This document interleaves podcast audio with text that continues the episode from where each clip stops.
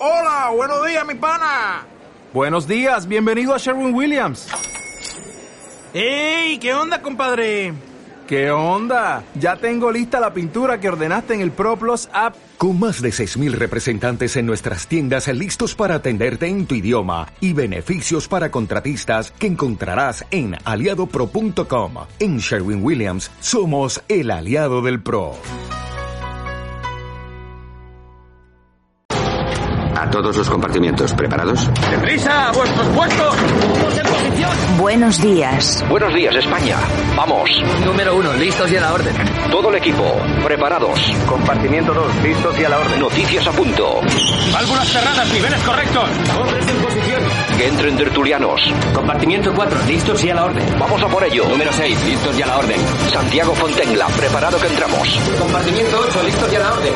Comenzamos Buenos Días, España. Compartimiento 10, listos y a la orden. A por ello. Vamos.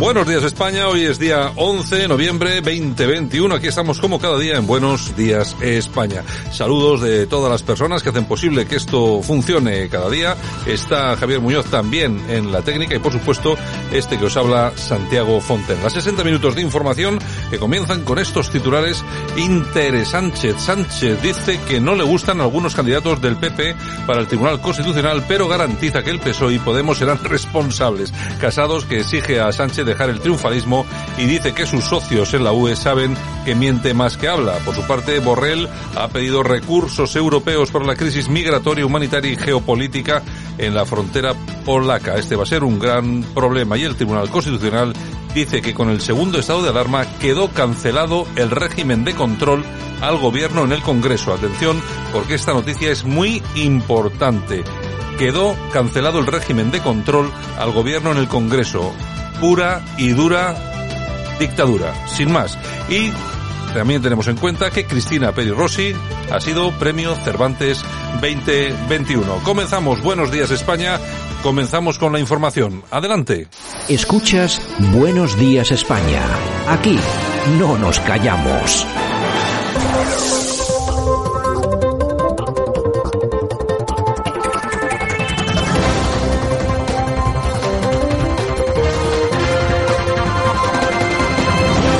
Sí, otra vez aquí estamos eh, en la portada, análisis de lo que ha ocurrido durante las últimas 24 horas en España y más allá. Lo hacemos como siempre con nuestro amigo y compañero, el profesor Sergio Fernández Riquelme. Don Sergio, ¿qué tal? Buenos días. Muy buenos días, Santiago. Bueno, ¿qué tal todo? Bien, ¿no? Me imagino. Hoy bastantes noticias de, además de, de cosas bastante diferentes, ¿no?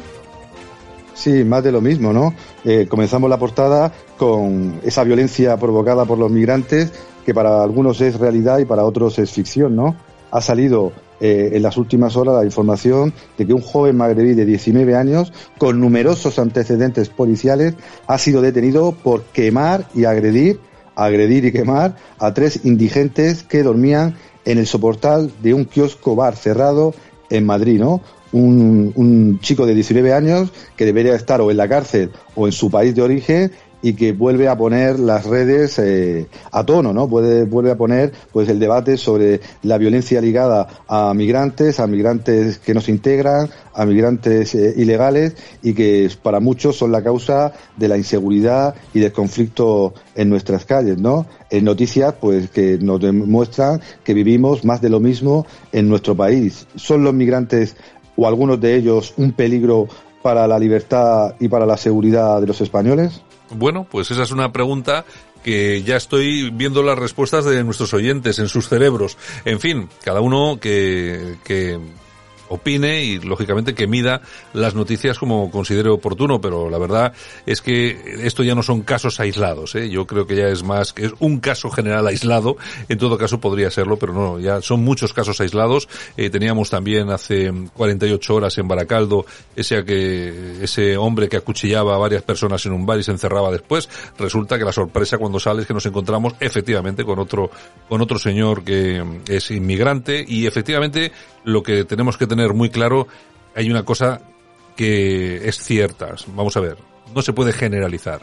no todas las personas que vienen de fuera son malas, no todas las personas que vienen de fuera quieren lo peor, no todas las personas que vienen de fuera nos odian o se sienten traicionadas o explotadas por el hombre blanco occidental. No, no, no, no. Pero sí es cierto que hay un porcentaje que es elevado, que efectivamente piensa así y es un peligro. De ahí surgen las cifras de delitos, de agresiones, de violaciones, etcétera, etcétera, etcétera. Es decir, no generalizamos, pero sí es cierto que hay un problema con el tema de la inmigración y la seguridad.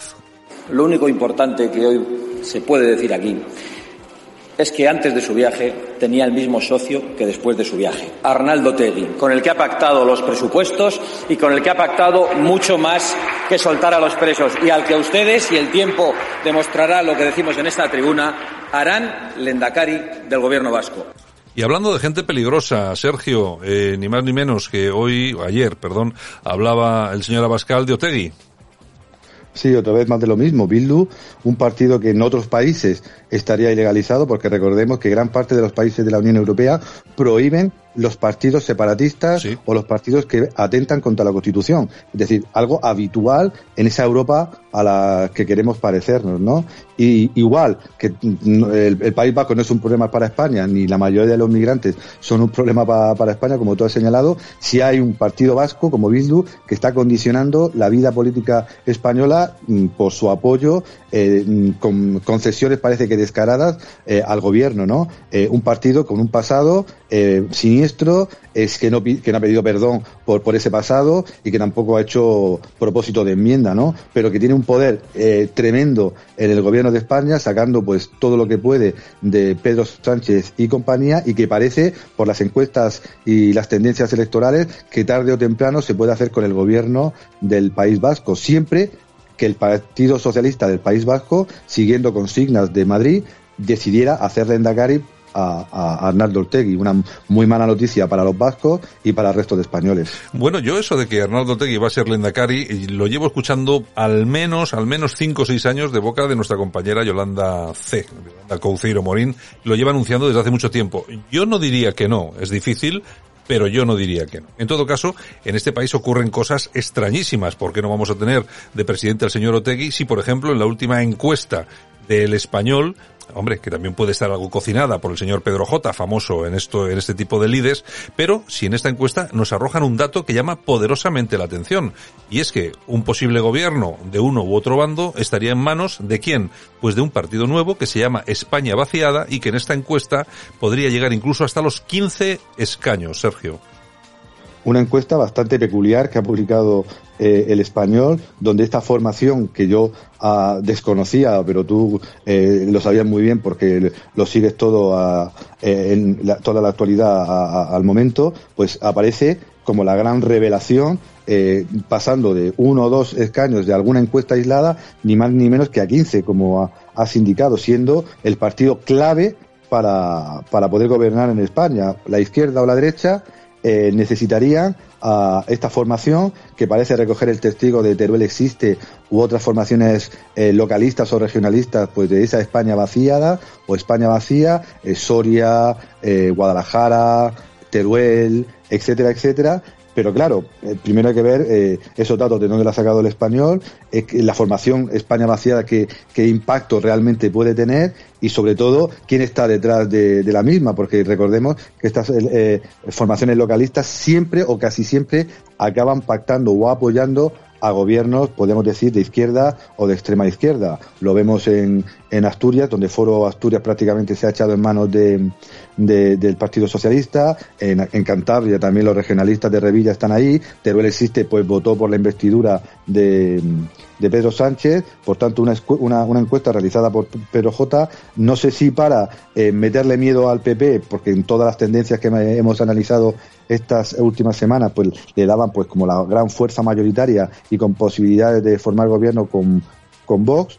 Eh, tenemos que ver eh, eh, qué representa este partido, qué representa esta encuesta y la España vaciada si realmente es capaz de movilizar, pues movilizarse tanto como para, para, alcanzar ni más ni menos que 15 escaños decisivos en el Parlamento español. Hombre, a mí me gustaría observar un asunto. El partido se llama España vaciada que define perfectamente a qué se refiere. Es decir, a esa España que se ha quedado sin habitantes, a esos pueblos en los que no hay gente, y que entonces no acabo de entender quién les va a votar. Porque si efectivamente defiende a una gente que ya no existe porque no está, no acabo de entender eh, es, cómo va a tener la capacidad de poner 15 diputados en el Congreso de España. Aparte de que hasta ahora prácticamente nadie había oído hablar de ese partido, algo desconocido, como dice Sergio, nadie sabe exactamente de dónde viene, cómo viene, con quién viene, con qué intenciones viene, ya veremos qué es lo que pasa. En todo caso, hay cuestiones eh, que son también eh, de llamar eh, mucho la atención.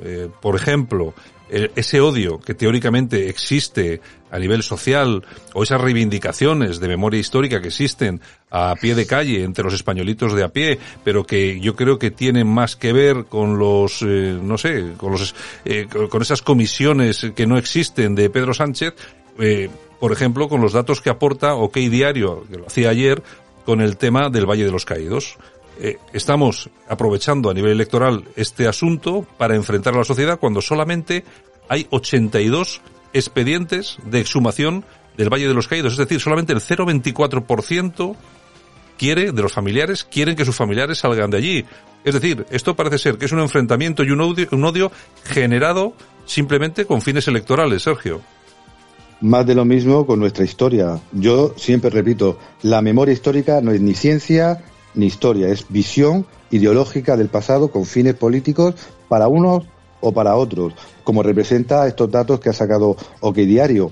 A nadie pues, le interesa realmente la memoria histórica, ni quitar estatuas, ni cambiar calles, y ni mucho menos pues sacar del Valle de los Caídos a sus a sus muertos, a sus antepasados, ¿no? Un 0,24%, 78 expedientes eh, que tienen ya una resolución estimatoria y una subvención ni más ni menos que de 665.000 euros para cometer estos trabajos, ¿no? Yo creo que realmente los españoles somos más normales que, eh, que lo que muestran pues eh, las ideologías y los conflictos políticos. Yo creo que la historia está, como decía Ortega, para asumirla, para comérsela, para tragársela, lo bueno y lo malo que hemos hecho juntos, sacar lecciones, pero creo que este nuevo revisionismo histórico que ya llevamos muchos años viviendo, pues realmente creo que no le interesa a la ciudadanía, solo le interesa a los políticos para eh, legitimarse eh, a nivel ideológico eh, para buscar esa, esa raigambre que les permita gobernar per secula pero realmente creo que a nadie le importa cómo se llama la calle de su casa,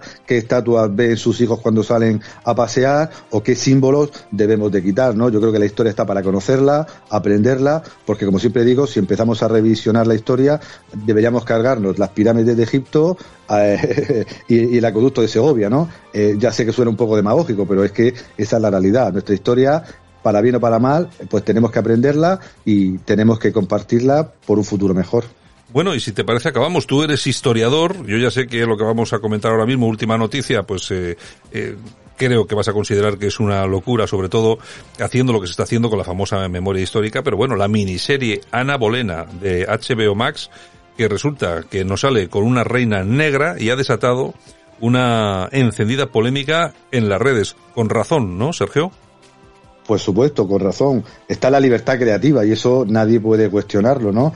Pero creo que hace este tipo de series, este tipo de pantomimas, creo que hacen un flaco favor a la necesaria igualdad del siglo XXI, ¿no? No creo que poniendo personajes eh, de color, negros, afroamericanos o como se deba denominar en lo políticamente correcto, creo que favorezca pues a estas personas, que yo creo que lo que tienen es igualdad legal, igualdad en el trabajo, igualdad real, pero poner a una, eh, a una persona negra haciendo el personaje de Ana Bolena eh, en una serie, pues creo que no tiene ningún tipo de sentido, ¿no? Eh, es como si nosotros decidiéramos sacar una serie de Malcolm X o de Martin Luther King con, un, con, un, con una persona de blanca o caucásica o marrón como eh, o asiática, ¿no? Creo que no, no tendría ningún sentido porque llegaríamos al esperpento de esa famosa guionista norteamericana que puso el grito en el cielo cuando vio que en la serie Chernóbil, en Ucrania y Bielorrusia, eh, no había ningún personaje de color o negro, ¿no? Pues claro, eh, en, en, esa época, en la, en la, Unión Soviética,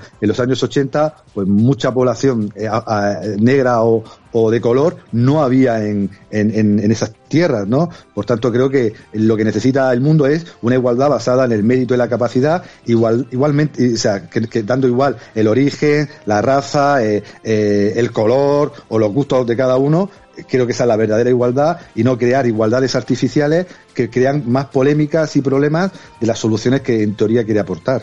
Yo no creo que las personas eh, de raza negra, en este caso y en otros muchos, eh, tengan que sentirse muy orgullosos de que se utilice a una, a una señora negra para eh, interpretar el papel de una señora blanca. Y lo digo porque creo que al final es hacerle de menos a ellos, es decir, parece que alguien quiere que haya una necesidad de darles un protagonismo que ya lo tienen en otros aspectos, pero no en ese precisamente, y luego están generando, yo no sé si a propósito o no, pero están generando precisamente lo que no existe, por lo menos en España, que es el racismo.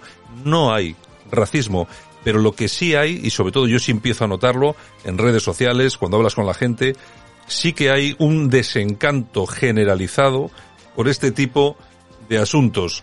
Eh, miren ustedes, si no hay personas de raza negra grandes en sus eh, propios proyectos, jugadores, deportistas, científicos, como para tener que utilizar este tipo de artimañas. En todo caso, nosotros lo que vamos a tener que empezar a decir es que queremos que se haga una versión de la vida de Martin Luther King con José Coronado como protagonista. A ver qué les parece. En fin, es lo que tenemos, don Sergio. Perfecto, un abrazo. Pues venga, hasta mañana, un abrazo muy fuerte. Aquí te lo contamos. Buenos días, España. Buenos días.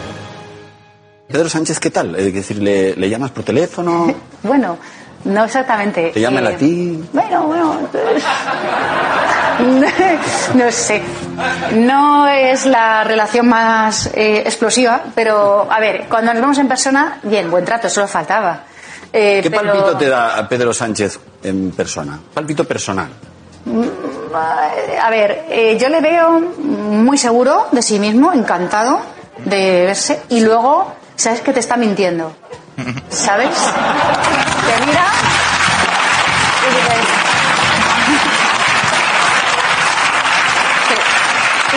y Y, no se puede decir que esté especialmente contenta con él. La verdad es que eh, esto ha sido una pasada, lo que ha ocurrido en este país. Bueno, pues la señora Ayuso en el hormiguero. Eh, Impresionante. Yo no sé, oye, ¿cuáles han sido los datos de audiencia? Pues mira, te lo tengo aquí. Un 23,2% arrasando. Cuatro millones de personas viendo a Isabel Díaz Ayuso. Yo la vi uh -huh. y no te podías desenganchar porque la verdad habla claro, tiene chispa, o sea, es graciosa, sabe hablar perfectamente, o sea, es impresionante mm, conecta con la gente. Ya, ya, ya, ya. Bueno, o sea que eh, rompió esquemas con el, con su presencia en el hormiguero. Hombre, a mí me gusta, eh, me gusta el tema de las audiencias porque habría que comparar con, eh, con eh, el programa en el que estuvo Santi Abascal, uh -huh. que no, no recuerdo cuál fue la audiencia. A ver si luego en el intermedio para miramos. ir al corazón uh -huh. miramos y vemos cuál es la diferencia entre uno y otro porque uh -huh. es interesante. En no, todo, estuvo espectacular, ¿eh? En todo caso, hay que reconocer una cosa que está muy clara y sobre todo por eh, las cosas que se dicen, pero sobre todo por las que no se dicen uh -huh. en esta entrevista. Eh, hay una marejada de fondo importante. Están intentando entre Almeida y ella más o menos sobrellevarlo para no que no, para, que no, que no sea escandaloso. Eh, incluso, incluso desde el partido se ha cerrado un poco el grifo a las declaraciones de cargos políticos en medios de comunicación para que no se ahonde en el problema y la verdad es que ella volvió a decir en la entrevista que ella quería hacer cuanto antes el Congreso, que uh -huh. es precisamente lo que no quiere eh, eh, Génova, uh -huh. porque sabe perfectamente que esta señora va a arrasar. Pero cuanto más lo retrasen va a ser peor. Bueno, pero es que va a arrasar y a mí lo que yo, a mí lo que me parece eh, otro error garrafal del Partido Popular es que no sepa leer la realidad. O sea, yo no sé qué se están jugando en todo esto. Yo no, no entiendo eh, de esta, de la política. Yo no entiendo. Ahora, tú tienes una persona en Madrid que acaba de arrasar, uh -huh. que te ha generado una ilusión no solo en Madrid, sino en toda España. Una ilusión que ha arrastrado, que ha arrastrado la, el porcentaje electoral en las encuestas del propio Partido Popular hacia arriba y resulta que le quieres cortar las alas. O sea. ¿qué es lo que pasa? ¿En qué estamos pensando? En el Partido Popular y en todos, pero en este caso en el PP. ¿Qué estamos pensando? ¿En España? ¿Estamos pensando en nuestro chiringuito En el sillón. en nuestro silloncito y nuestro chiringuito. O sea, ¿qué intereses se oponen a que esta señora controle el PP de Madrid, siendo, como todos sabemos, la que está moviendo el PP en Madrid y también fuera de Madrid? Ah, que igual ese es el problema, que también lo está moviendo fuera de Madrid. Ah, claro, es que igual puede ser ese el problema, que alguno empieza a tener algo de, de canguelo porque pueda crecer. que es muy buena. En fin, buenos días España.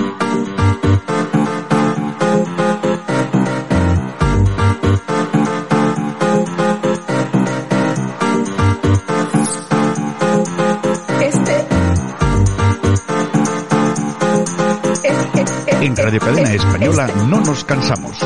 No nos cansamos de madrugar. No nos cansamos de contar la actualidad. No nos cansamos de decir las cosas claras.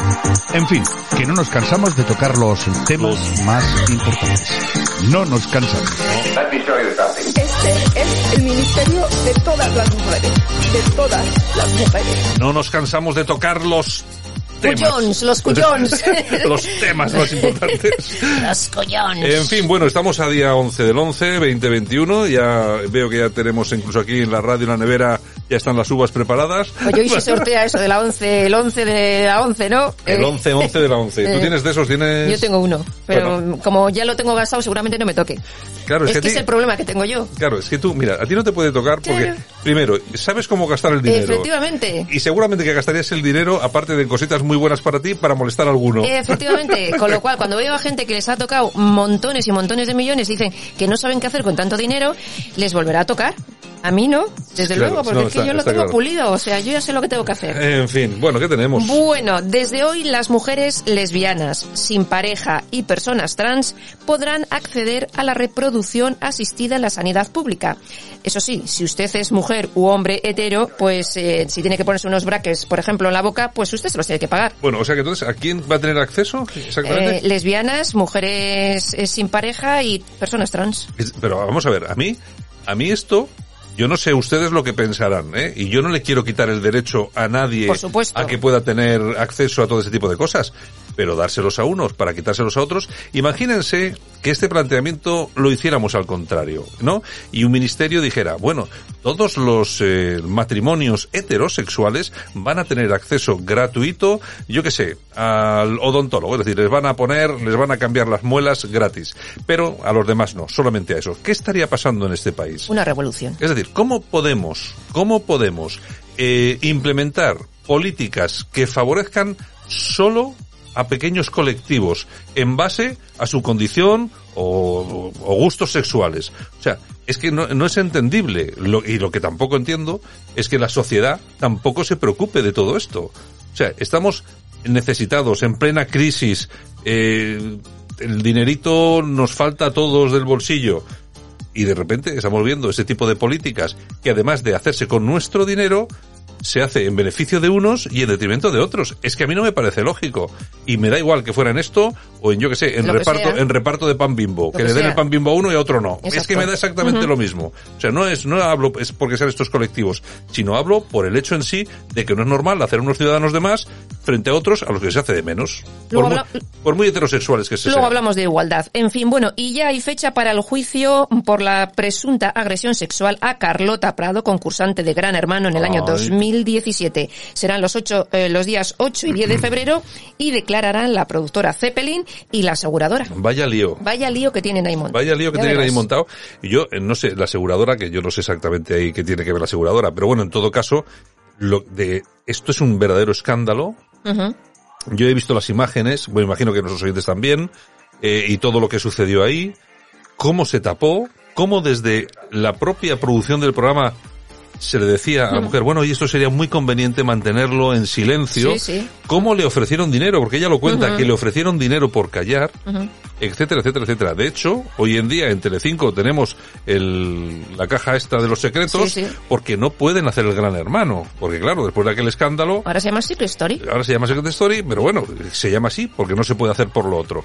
Vamos, un verdadero escándalo. En vez de hacer frente a la situación, frente, además, con todo el rostro, hacerla frente. Ahora mismo nadie estaría hablando de nada, se hubiera indemnizado a esta chica, porque se le van a tener que indemnizar, Hombre, está absolutamente claro. Lo hubieran hecho de una forma transparente, pero de este caso, el otro día entrevistaban al vice Pérez en el programa de Risto, Sí. Y claro, y hablaba, y el- este hombre decía, bueno, es que los medios de comunicación eh, son cómplices de la corrupción.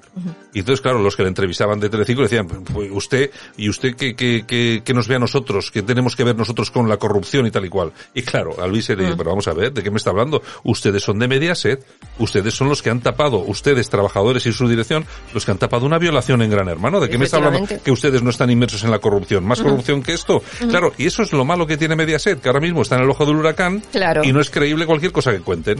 Y así nos va. Claro, Bueno, porque, porque ves a Carlota Corredera defender a Rocío Carrasco Claro, y al feminismo. y al que me feminismo, parece muy bien. pero no habla del otro. Hombre, si defiendes a las mujeres, defiende también a la chica que ha sido violada. Efectivamente. Presuntamente violada, ¿no? Así es. Bueno, y en, News nos eh, cuentan que se necesitan 50.000 personas voluntarias para las recogidas de comida.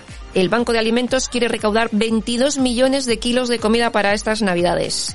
O sea que voluntarios, mm, pues hombre, Me parece, me parece bien que se, que se hagan este tipo de, de colectas, pero mm, a mí me gustaría conocer qué tipo de control eh, se hace sobre las entidades que las realizan y económicamente las controlan.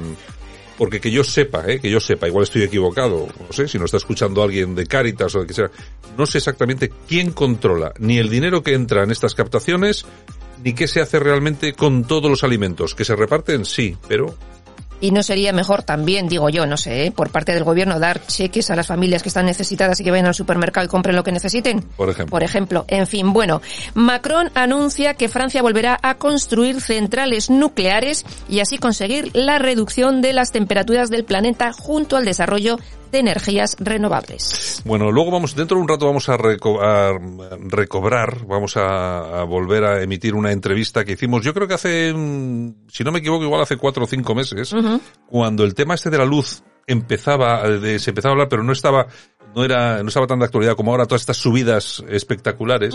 Es una, una especie de tertulia que hicimos con, eh, con Sergio Fernández Riquelme, con Fernando, eh, con Ricardo Vaquero. Ro- con Roberto Roberto Vaquero, del Frente Obrero y también con, bueno, eh, ya me podéis perdonar, pero bueno, luego la vais Luego a lo escuchamos. Y la verdad es que, claro, ahí se estaba hablando, ya en esa, en esa tertulia se estaba hablando, oye, ¿qué hay que hacer con las eléctricas? ¿Nacionalizarlas? Y no, los tres coincidían en una cosa, es que lo que hace falta en España es energía nuclear. Claro. Luego, Mm. lo, luego lo vamos a escuchar que estaba interesante. Vale, muy bien. Bueno, la televisión pública de Ceuta gastó 1.500 euros en retransmitir el Congreso del PSOE.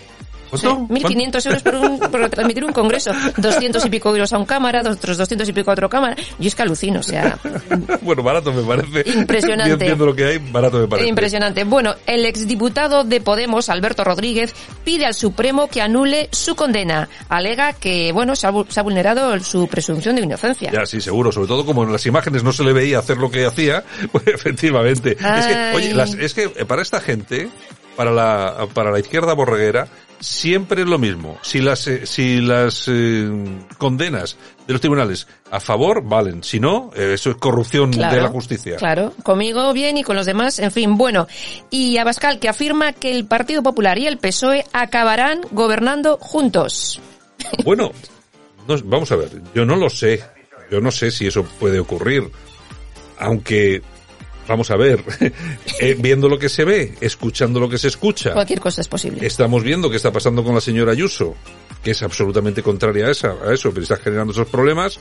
Pues hombre, una solución a la alemana del PP con el PSOE. Ahora, casado con Pedro Sánchez, la verdad es que sería una decepción tan enorme de sus propios votantes que yo creo que no volverían a ganar unas elecciones nunca jamás, jamás, que decía aquel. Con Ayuso. Bueno, nunca se sabe. Nunca se sabe. En fin, bueno. Y Pedro Sánchez que asegura que esta Navidad será mejor que la del año pasado. Hombre, bueno, eso para empezar. Hombre, claro. Pero de todas formas que se lo diga a los que se han quedado sin casas, a los de las colas del hambre, a todas esas Sí, gentes que les va a ir la a- Navidad de puñetera madre. a todos los familiares de todas las víctimas de la pandemia, que por cierto su gestión todavía está por dilucidar, algún día tendrán que ver, tendrán que decir algo los tribunales, como en otros países europeos, y entonces bueno, que va a ser mejor, claro que va a ser mejor, entre otras cosas porque nos vamos, nos vamos a ir a unas navidades sin docenas y docenas y docenas de miles de muertos. Eh, es que decir eso es que hay que tener, hay, lo hay que tener Hay, que, hay que ser como es el presi. Nosotros vamos a nuestra caja de Pandora económica. Vamos al precio justo. Aquí vemos con claridad, con nitidez, de forma cristalina en qué se gasta nuestra pasta, el elenco de políticos que tenemos que mantener. ¿Cuánto nos cuesta espantar a las palomas de la Moncloa? 47.135 euros. No es broma. 47.135 No es- euros es lo que lleva gastado el presi en comprar halcones para espantar a las mm, palomas que tiene ahí en su residencia que le molestan. Oye, Es, es, eh, 47.000. 47.000 euros. Es que vamos a ver, yo siempre lo digo, hay que cogerlos de todo el año, sumar todos los precios justos que hacemos aquí y al final salen unos cuantos millones, ¿eh? Salen Ya unos- te digo, ya te digo. Bueno, ¿qué más tenemos? ¿Nos vamos a las toñejas? Venga, vamos a unas toñejitas. Pues se las vamos a dar a Sandra Martín. Es de? Bilbao, es educadora en disciplina positiva. Ah. Y entonces ha ¿Qué es eso? recomendado, ¿Qué es eso? pues mira, no amenazar a los niños, no gritar y no castigarles. O sea que... O sea, educación positiva. Bla- Blandito, blandito. Exacto. ¿Y aplausos para quién? Y aplausos pues para la Isabel Díaz Ayuso. Aquí nuestros nuevos aplausos que nos ha puesto Javier. Que le gusta arrancar. Pero hay grititos ahí. ya te digo. Bueno, para Ayuso me imagino que por el programita, ¿no? Efectivamente, porque es una crack, hay que reconocerlo. Yo, eh, a mí no me extraña que haya, que haya mucha gente preocupada con lo que está pasando. Exacto, exacto. No me extraña que haya mucha gente preocupada.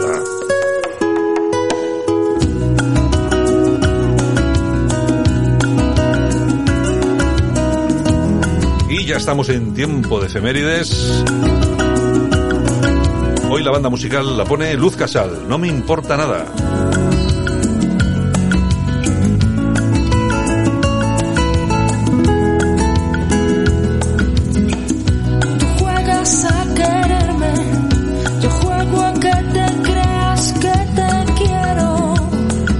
Y es que tal día como hoy, pero del año 1958, nace Luz Casal, cumple 63 años.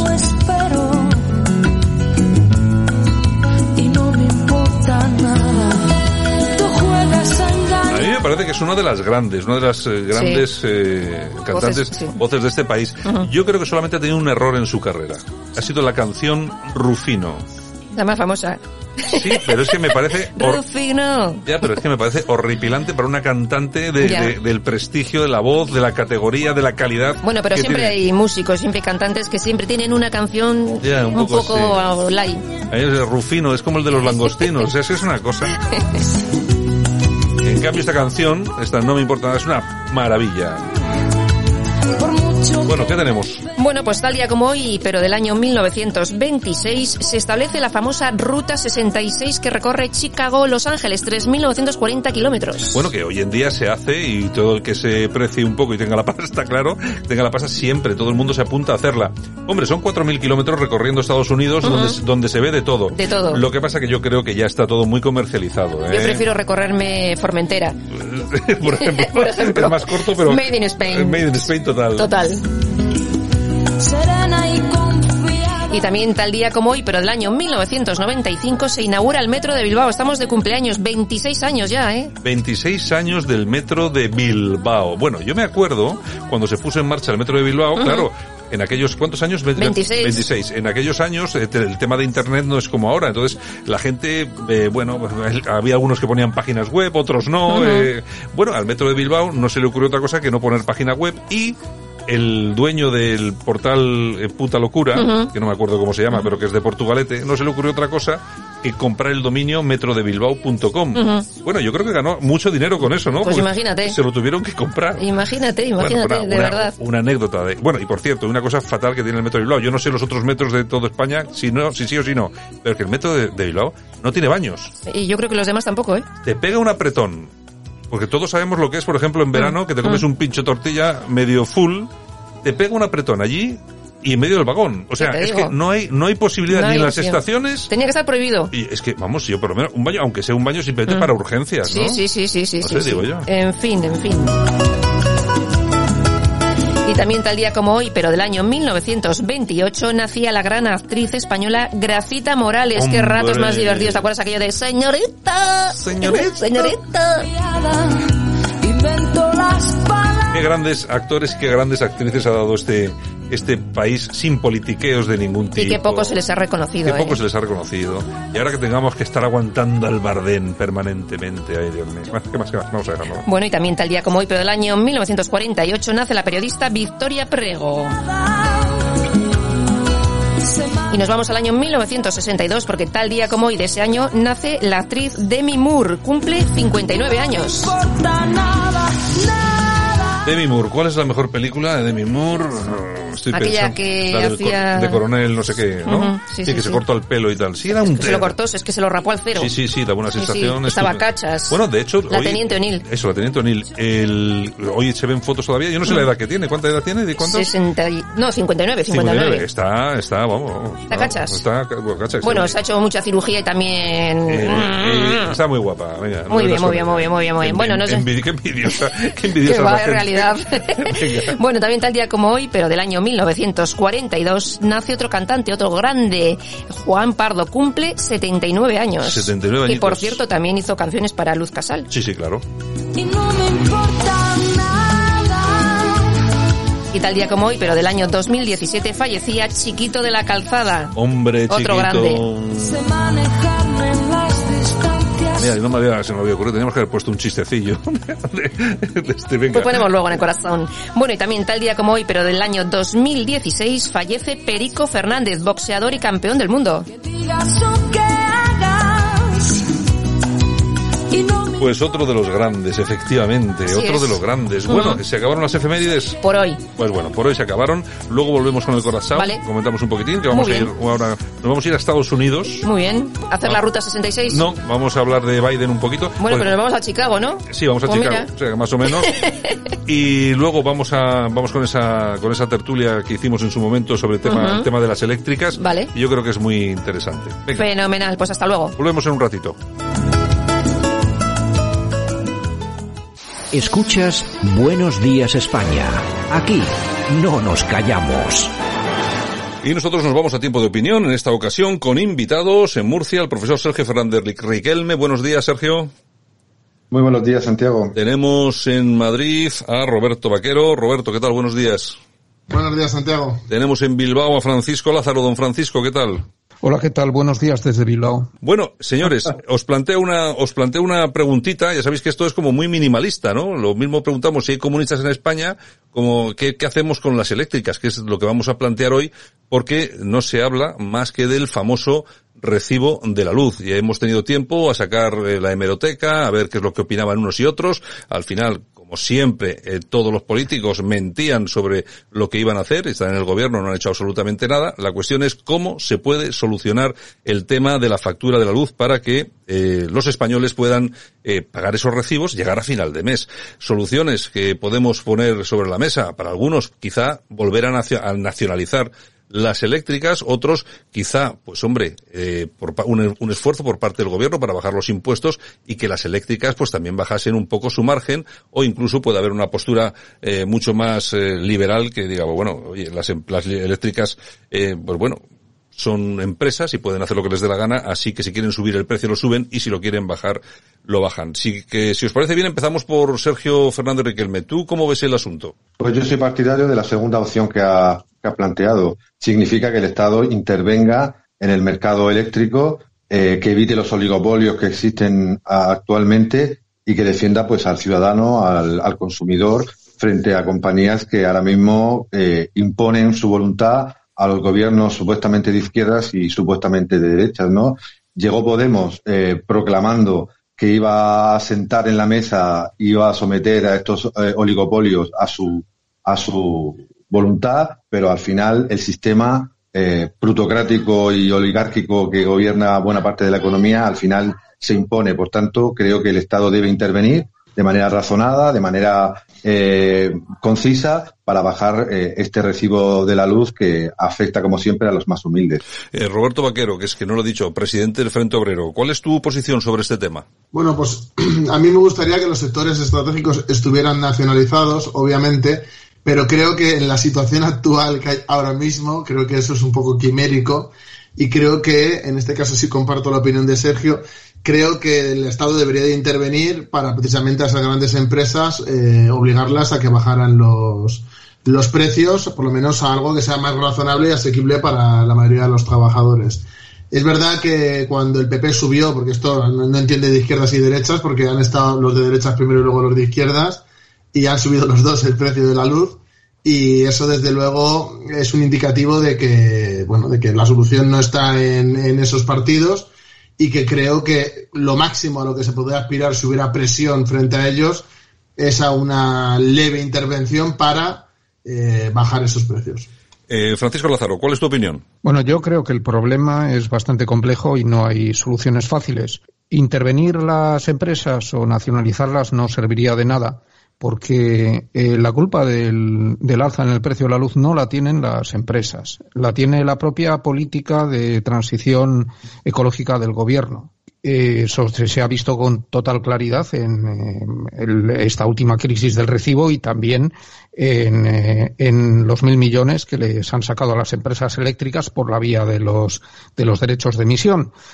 Como ya he dicho, es una cuestión complicada y la solución pasaría por mantener el statu quo con, de momento con las empresas eléctricas y que el gobierno se replantease toda esta política tan ambiciosa que tiene de llegar al 2030 con una transición ecológica super guay y que simplemente se tomase un poco más de tiempo, porque el país socialmente y económicamente y estructuralmente no está preparado para asumir ese reto.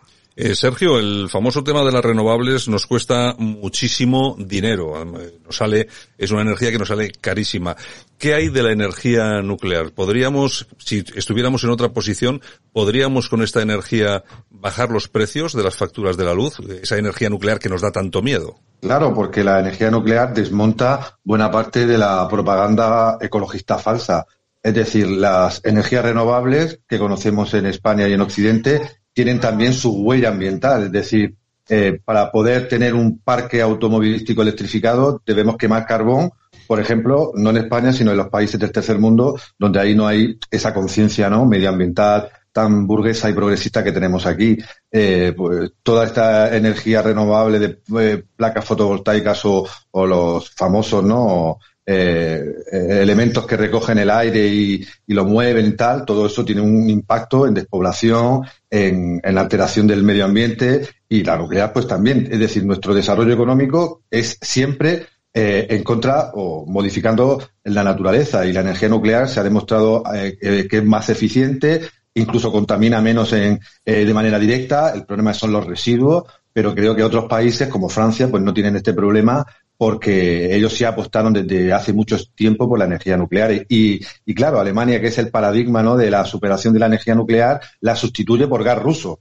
¿no? Es, decir, por gas y petróleo ruso, ¿no? Es decir, se llevan un, el problema a un país donde no tienen estas políticas eh, eh, ecologistas que quedan muy bien para las urbes, ¿no? De Occidente, pero que eh, lo que pase en otros países, en terceros países, pues da igual. Yo creo que sería una gran apuesta pero creo que España y buena parte de Occidente no va por ese camino. Quieren ser ecologistas, quieren tener un medio ambiente supuestamente más eh, sano, pero claro, a costa de los recursos y de la contaminación en otro sitio. Todos conocemos la gran fábrica china, un germen de, de germen de contaminación, pero que nos produce los, los, los, productos, nunca mejor dicho, que aquí pues no queremos hacer.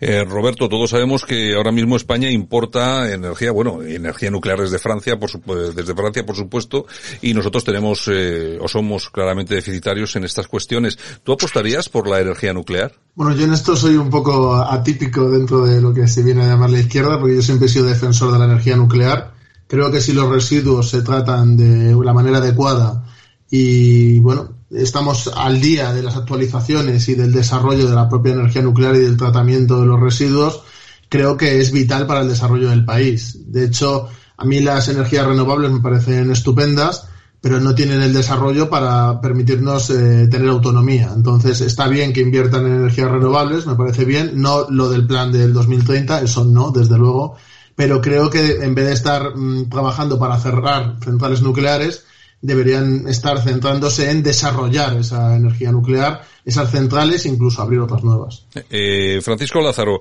eh, ¿energía nuclear o, o, renovables? Bueno, en primer lugar, desearía decir que se está mintiendo a la opinión pública de una manera masiva con respecto a la energía nuclear. Ya no se trata de que sea segura o no segura. Se ha demonizado y de cara al futuro, yo creo que la energía nuclear es tan eh, perfeccionable y puede avanzar tanto como cualquier otro tipo de tecnología. De hecho, se está trabajando en reactores de nueva generación, en el ciclo del torio, en eh, sales fundidas, en la fusión nuclear, y yo creo que el futuro va por ahí. Y más teniendo en cuenta que la movilización eléctrica todos esos millones de automóviles que se espera que circulen por las carreteras para el año 2050 necesitarán unos, unos flujos de energía impresionantes que no pueden facilitar las renovables hoy. Yo creo que el mundo volverá a la energía nuclear simplemente porque es una necesidad económica y tecnológica. Bueno, estamos hablando del precio de la luz, del precio del recibo, qué es lo que influye en ello, qué es lo que no influye, y una pregunta también de la que se habla bastante. Sergio Fernández Riquelme, ¿influye mucho en el precio de la luz esto tan manido de las puertas giratorias? Por supuesto, los españoles pagamos los gastos de un Estado que manda el dinero pues a otros países, que se lo dedica a, para financiar los famosos chiringuitos, que parece un, mantra eh, ideológico, pero que es una realidad que todos conocemos. Y al final, pues todos esos gastos en políticos, expolíticos y amigos de los políticos redunda en las facturas de la luz, del agua, de las hipotecas, de, los IVAs, de, de, todos los impuestos directos e indirectos que estamos pagando los ciudadanos. Recopilo, eh, la energía nuclear es necesaria porque va a ayudar a la soberanía de un país y por tanto va a redundar en que los ciudadanos paguen menos por el, por el, por el uso de, la energía en sus casas o en, en sus negocios. Y obviamente habría que, habría que pensar eh, una movilización ciudadana que posiblemente nunca llegue porque no, no estamos viendo manifestaciones por algo tan grave como que eh, se duplique o se triplique la factura de la luz a los ciudadanos eh, pero sería necesaria esa movilización definitiva donde las clases trabajadoras eh, eh, reivindicaran pues eso que ya está bien de que sean los paganos que paguen pues eh, los gastos de los políticos, los gastos de los amigos de los políticos y los gastos de las puertas giratorias. Eh, Roberto, sin duda, en el recibo de la luz algo tendrá que ver los sueldos millonarios de muchos políticos que recalan en las eléctricas, pero yo creo que lo que de verdad influye en el recibo de la luz es la influencia que ejercen esos políticos que acceden a través de las puertas giratorias en las propias empresas eléctricas y en su relación con los políticos de turno que les permiten después y gracias eh, bueno a esta intermediación vamos a llamarlo así les permiten hacer lo que les da la gana con la factura de la luz. Claro, yo creo que hay una relación simbiótica entre el gobierno y las grandes empresas, igual que hay empresarios que se colocan como ministros, pues hay políticos que se colocan como asesores o directivos o como se quiera decir. Respecto a lo que estaba diciendo antes Sergio, me parece bastante interesante. Hay que tener en cuenta de que pasan determinadas cosas que sí que les convienen a algunos partidos y movilizan a la gente. De hecho, lo vimos, por ejemplo, cuando toda la historia de Pablo Hasél, etcétera. Y sin embargo, en el recibo de la luz no ha habido esa movilización. Entonces, claro, ahí da, da que pensar. Da que pensar que lo otro lo montaron las CUP, porque fue en Barcelona donde fue ese apogeo, y sin embargo, también hay que pensar que llevamos más de 10 años ya sin una huelga general en España.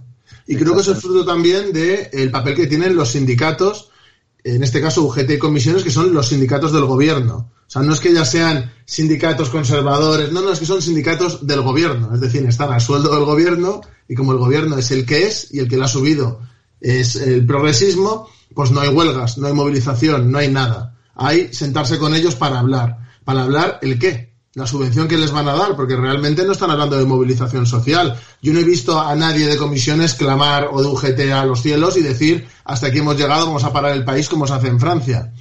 Yo lo que veo es conciliación absoluta. Y creo que eso también es un síntoma de por qué la gente no mm, sale a la calle, etcétera, etcétera. Y es porque los factores que normalmente son los que inducen a que esto pase están mitigando. Porque si esto lo hubiera hecho el PP, que a mí me da igual unos que otros, pero si esto lo hubiera hecho el PP, tendremos posiblemente una huelga.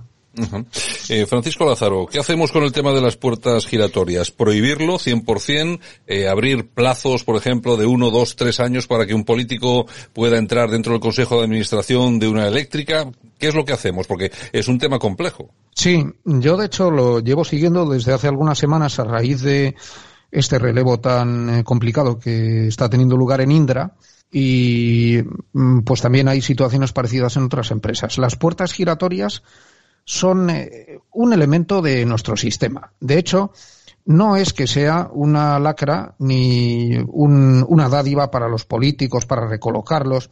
Es que es así como funciona el sistema. No debería existir puesta, puertas giratorias.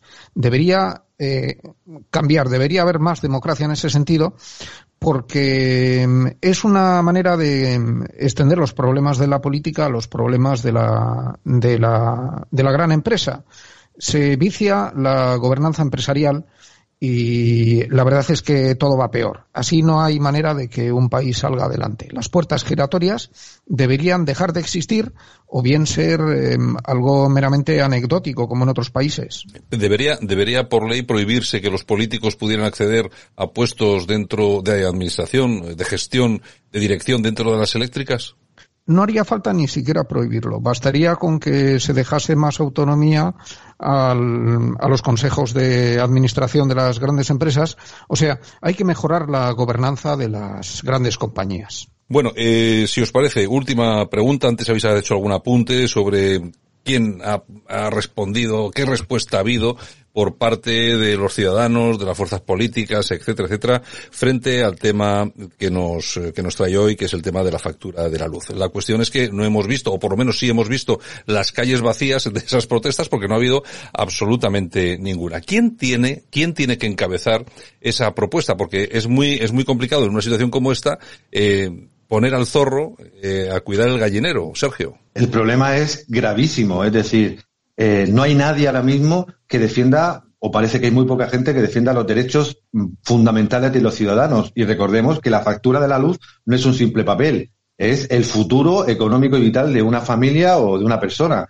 Y nadie está protestando. ¿Por qué? Porque el sistema que se llena la boca de democracia eh, y que siempre cataloga a otras épocas o a otros países como antidemocráticos y antiliberales, está sometido tanto a la derecha como a la izquierda a las grandes empresas internacionales que suben las facturas de la luz cuando le da la gana, como le da la gana y nadie protesta. Yo, pues, me gustaría, pues, ser optimista y, y ver que, que, la ciudadanía, más allá de Netflix, HBO y los vicios socios variados que nos da este sistema tan maravilloso, salir a la calle a defender algo tan básico como es la luz, porque la luz no es un lujo, no es un privilegio, sino es algo vital que necesita pues todo ciudadano y ver las calles vacías, como ha dicho Roberto, ver a los sindicatos paralizados y ver a los partidos políticos calladitos porque saben que poco pueden hacer ante estos poderes eh, globalizados, pues la verdad es que es un panorama bastante triste, aunque creo que la esperanza nunca se pierde y a veces, como demostraron los chalecos amarillos en, en Francia, a veces pues gente cabreada sale a la calle a demostrar que a veces el sistema no puede controlar pues todas las mentes, todos los corazones y todos los bolsillos. Roberto, aquellos políticos que nos hablaban de pobreza energética han llegado al poder y lo han empeorado yo no sé, eh, me imagino que no son precisamente los políticos, por lo menos los políticos que tenemos en el gobierno o en el Parlamento, los que tienen o los que deberían encabezar una protesta. ¿De dónde puede salir una protesta amplia y generalizada contra este tipo de asuntos? El problema de aquí de España es que, a diferencia de Francia, Italia y otros países de Europa similares a España, es que eh, la movilización social la han, la han, aniquilado. Es decir, aquí no hay organizaciones obreras eh, como puede haber en Francia al estilo de la CGT, no es comparable a comisiones UGT, no hay organizaciones obreras que vengan de una tradición histórica de lucha, etcétera. No hay en España, eso está disuelto. O sea, los que hay son los que están en el gobierno. Entonces, precisamente creo que este tipo de cuestiones hacen que, por ejemplo, Vox pueda tener un sindicato que además llega gente. O sea, eso es impensable. Esto lo dices antes de que lo hicieran y te llamarían un lo te llamarían loco por el hecho solo de, de vamos, de, de, enunciarlo. Y sin embargo son cosas que están pasando. Ha dicho antes eh, Sergio el tema de los chalecos amarillos ya, pero es que en Francia sí hay esa tradición de que en cuanto pasa algo salen a la calle y hasta que no logran derogar lo que sea, no paran. Y es un no parar. Aquí no, o sea, aquí no hay esa, esa tradición, se ha perdido, antiguamente sí la había, y yo creo que los principales, ya lo he dicho antes, los principales culpables de eso son los grandes sindicatos que se han convertido en sindicatos del gobierno. Y la prueba es que son 10 años sin hacer una huelga y la única huelga en la que se han, huelga entre comillas, porque para mí me niego a llamarla huelga, en que se han centrado realmente en que salga adelante es la mal llamada huelga feminista. Entonces, claro, cuando los objetivos del sindicato, y tú ves sus estatutos, sus documentos, la mitad es el ecologismo y el feminismo, pues ahí es cuando te, haces una idea de por qué tenemos esta situación. Francisco, la cosa está muy complicada cuando el propio IBEX está compuesto por las propias eléctricas o por bancos que forman parte de las eléctricas, es decir, que controlan la eléctrica por dentro, que a su vez financian los medios de comunicación, que son los que tendrían que alertar sobre determinadas cosas. La lucha contra este tipo de asuntos, ¿tú cómo la ves? Eh, me imagino que también complicada, ¿no? Como decían nuestros dos compañeros. No, pero es que el problema, además de ser complicado, tiene ramificaciones mundiales. Esto se ha visto, por ejemplo, en, en esos mil millones de euros que el gobierno le ha sacado a las eléctricas a cuenta de restringirles los derechos de emisión. La reacción de los eh, grandes fondos que tienen, que tienen parte de su capital invertido en Iberdrola, en Endesa, pues ha sido desprenderse de las acciones y las caídas han sido generalizadas en todas las bolsas del mundo.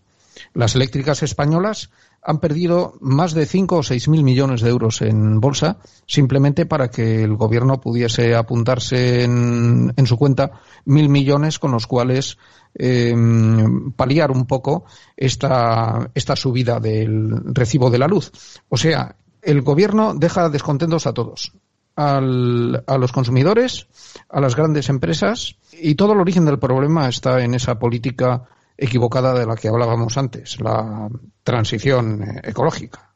Bueno, el gobierno, el gobierno es especialista en dejar descontento a todo el mundo. Fíjate con lo de Marruecos, al final no hemos quedado bien con nadie, pero bueno, es lo usual. Bueno, yo si os parece acabamos, que hemos hecho 20 minutos de, de charla que me ha parecido muy interesante. Os doy las gracias, Sergio Fernández Riquelme, Roberto Vaquero y también a Francisco Lázaro. Un abrazo a los tres y muchas gracias. Encantado, un placer. Gracias a ti, Santiago. Escuchas Buenos Días España. Aquí no nos callamos.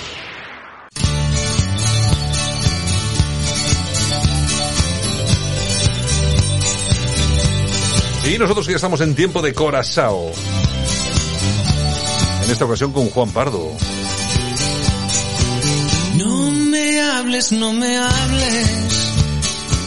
Bueno, uno de los exitazos de Juan Pardo, No me hables, bueno, este es un remaster, esa uh remasterizada del año 2012, que ya hace una temporada, pero bueno, por lo menos suena un poco más así. ¿Por qué tenemos a este señor? Porque es un cumpleaños, cumple 79 años. Este pedazo músico, productor, productor de Los Pecos, de Rocío Jurado, de Masiel, de Luz Casal. Bueno, bueno, bueno. 79, ¿no? ¿Dónde vive? Lo sabemos. Ah, vive, está ahí en su tierra, ¿no?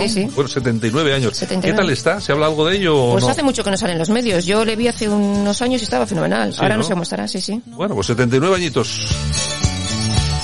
¿Qué tenemos por ahí en el corazón? Bueno, ¿a que no sabes qué famoso va a solicitar una vivienda de protección oficial? Dios mío, ¿quién? Antonio David Flores. Hay unas imágenes, resulta que una testigo le ha visto, estaba la señora esperando pues en la oficina de estas, pues como aquí es la Envido, la oficina de vivienda y tal, pues allí en Málaga, y resulta que la mujer está esperando y de repente entra él dice, oye, que si aquí se falsa, conoce a la gente por allí y se lo pasa por el forro las citas y tal. Oye, a solicitar una vivienda de protección oficial con bolso de Loewe. Pero bueno, este tío. increíble, ¿eh? increíble. Qué morro tiene el colega. En fin.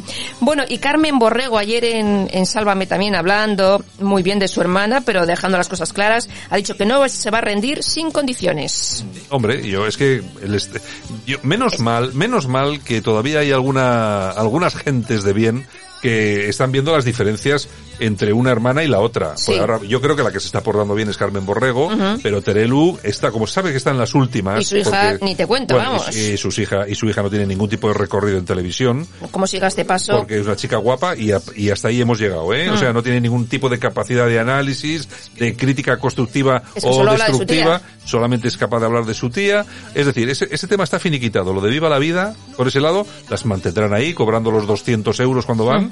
Pero está finiquitado. En cambio, lo de la Borrego, Ujú. cuidadito, porque está dando muy buena cancha. Se ha descubierto una estrella. Sí, sí, ya te digo yo. Así es. Bueno, el DJ de moda Wade pinchará este sábado en una discoteca aquí en Vizcaya. Ah, Dos horas, 40.000 euros. está muy 20.000 bien. la hora. Está muy bien, 20.000 20.000 euracos. Hombre, si voy los- a pinchar yo como DJ, No, tú también. no, a ti no te pagan porque no- Pero yo pongo música de los 80. Ya, pero Seguro no- que se me cotiza un poco más, pero, ¿no? Sí, pero hay que saber pinchar, Yolanda. Yo o he sea, pinchado muchas veces. La sí, música de los 80. Vamos, hombre. no por sé. Dios, por de Dios. toda- de todas formas, bueno, 40.000 euros que tampoco es ninguna ninguna borrada, porque seguramente, yo no sé dónde se va a realizar el tema, imagino que será al aire libre. Para poder... En una discoteca, dentro de una discoteca. ¿Ah, ¿Dentro de una discoteca? Sí, sí, sí. sí. Pues entonces tampoco tenemos aquí discotecas con mucho aforo, ¿eh? Pues por eso te digo. O sea no sé, que... pero bueno, en todo caso, eh, sí que tenemos algunos locales donde caben Ujú. 2.000 personas, Sí, una cosa así. Si cobras eh, 30 euritos, pues ya gana algo. algo está ganado. Pues hombre, ¿Qué en más? fin, bueno, y Pilar Eire, como no, siempre hablando de la reina Sofía, que yo creo que la tiene manía, dice que, bueno, que es una compradora compulsiva. Que digo yo, ¿y a ella qué le importa si se gasta su dinero? Yo si tengo dinero también soy compulsiva, estoy todo el día gastando. Es una Lo cosa- malo es no tenerlo. Es una cosa, no, es que esa es otra gente que si, no, si le quitas a los reyes, le quitas la monarquía y, ¿De qué va a se, y les acabó, se les acabó. se lleva toda la vida hablando de ello. Bueno, y Paco Bullo, que dice que Jesús Gil, tú te acuerdas de Paco Bullo, Hombre, ¿no? por- Portero, del Real Madrid. Hombre. Bueno, pues dice que Jesús Gil le envió un maletín con 100 millones de pesetas de la época, Ajá. tú imagínate, y Cruyff un cheque en blanco. Se quedó en el Hombre, Madrid. Hombre, era muy buen portero, ¿eh? Uno de los mejores que ha pasado por este país, ¿eh? Y, y muy incomprendido, por Eh, cierto. exactamente, exactamente. Y muy incomprendido porque en el Real Madrid es que y siguen con esto, ¿eh? No se sigue se sigue sin valorar demasiado a la gente de la casa. Incluso las grandes estrellas como Raúl y tal y cual, todavía hemos tenido que escuchar conversaciones del actual presidente Sí. poniéndolos a caldo. Así es. O sea, que es que siempre se ha valorado en el Real Madrid sobre todo, ¿eh? Efectivamente. Más a los de fuera Que a los de dentro. que a los de dentro. Así es. En fin, bueno, ¿y cómo ha reaccionado Bárbara Rey con lo que están diciendo que ha cobrado más de 3 millones de euros del Rey y tal? Pues se ha relacionado muy bien porque Pues sabe que va a dicho- ganar, sabe que va a ganar dinerito dicho, oye, en yo un he trabajado deluxe. Toda mi vida, ¿de, ¿tú, tú, tú de qué crees que me he ganado yo el dinero? Pues trabajando, pues claro que sí, trabajando Tra- muchos años. claro, claro. En fin, en fin, en fin, en fin. Bueno.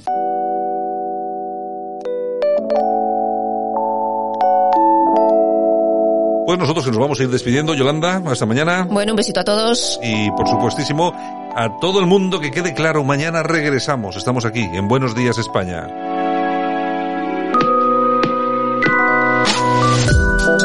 Lo dicho, un saludo de todas las personas que hicieron posible que esto funcionara hoy. Javier Muñoz que estaba en la técnica y este también que os habla Santi Fonten. Mañana regresamos. Aquí estaremos con más noticias en Buenos Días España. Chao.